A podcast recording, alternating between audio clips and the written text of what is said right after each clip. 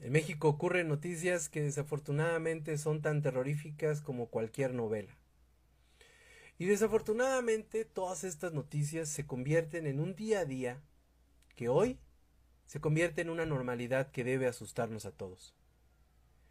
Les invito a que imaginemos los últimos momentos de Daniel Picasso. Un joven abogado que iba únicamente de paseo a la comunidad de Huachinango y terminó quemado vivo.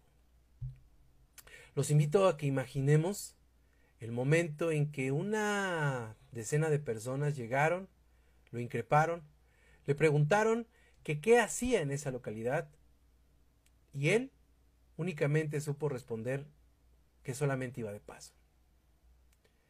Los invito a imaginar que todo lo que pasaba alrededor eran gritos, era desesperación, y eran todas estas cosas que pasan en estas turbas que desafortunadamente nadie, absolutamente nadie puede controlar. Los invito a imaginar en el momento en que le rompen el brazo, en el momento en que un hombre se acerca y con un machete le pega en su pierna derecha. Los invito a imaginar cómo lo sientan en medio de la cancha del pueblo y le prenden fuego. ¿Es terrible ese dolor? Yo creo que sí. Es terrible toda la forma en cómo se dan las cosas. ¿Por qué? Porque vivimos en un país que tiene mucha sed de justicia, pero no sabe cómo obtenerla. Y la forma de obtenerla es haciendo este tipo de situaciones que hoy se convierten en homicidios tumultuarios, pero que no deben suceder si tuviéramos un gobierno que nos da toda la seguridad que nosotros necesitamos.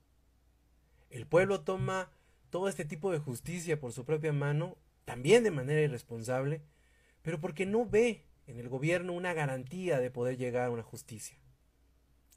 Mientras tanto, el presidente de la República dice que son usos y costumbres, y después recula y dice que nada de esto debe suceder en un país con una sociedad que se respete. Lo que debería preguntarse el señor presidente de la República es, ¿por qué él no respeta a la sociedad? ¿Por qué le sigue dando largas a una justicia que debe llegar a Daniel Picasso y a todas las personas que han sido violentadas de una forma tumultuaria como este muchacho que desafortunadamente falleció?